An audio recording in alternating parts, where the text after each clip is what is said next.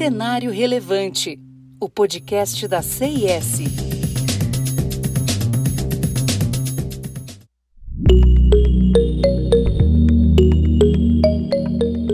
Há diversos estereótipos sobre startups de bilhões de dólares conhecidas como unicórnios. Geralmente, trata-se de fundadores que resolviam um problema pessoal, com ideias que foram as primeiras a serem comercializadas ou que passaram por programas aceleradores bem conhecidos.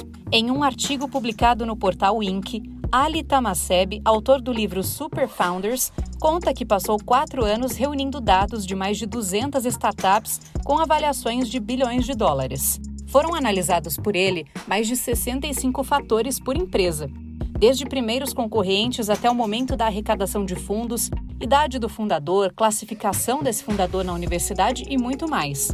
Como comparativo, ele utilizou os mesmos dados de um grupo de startups selecionadas aleatoriamente que foram fundadas no mesmo período, entre 2005 e 2018, mas que não chegaram a ser avaliadas em bilhões de dólares. No livro Super Founders, o autor discute o que foi encontrado nos dados e entrevista fundadores de empresas como Zoom, GitHub, investidores de empresas como LinkedIn e Airbnb para entender melhor o sucesso de cada um. Dentre as descobertas, temos: os fundadores solo não eram menos propensos a construir startups de bilhões de dólares. A maioria dos fundadores de unicórnios não tinha experiência no mesmo setor e a grande maioria das empresas de sucesso enfrentou forte concorrência.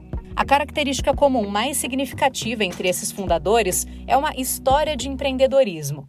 A construção de uma empresa, atividade paralela ou projeto menor. Aqueles que criaram algo que gerou valor eram mais propensos a fundar empresas de bilhões de dólares do que aqueles com currículos incríveis e cheios de grandes empregadores e universidades renomadas. O aprendizado que tiramos disso é idealize, construa, venda. E assim estará no caminho certo para ser o próximo fundador de sucesso. Não deixe de seguir a CIS no LinkedIn e de acessar o nosso site csprojetos.com. Até mais!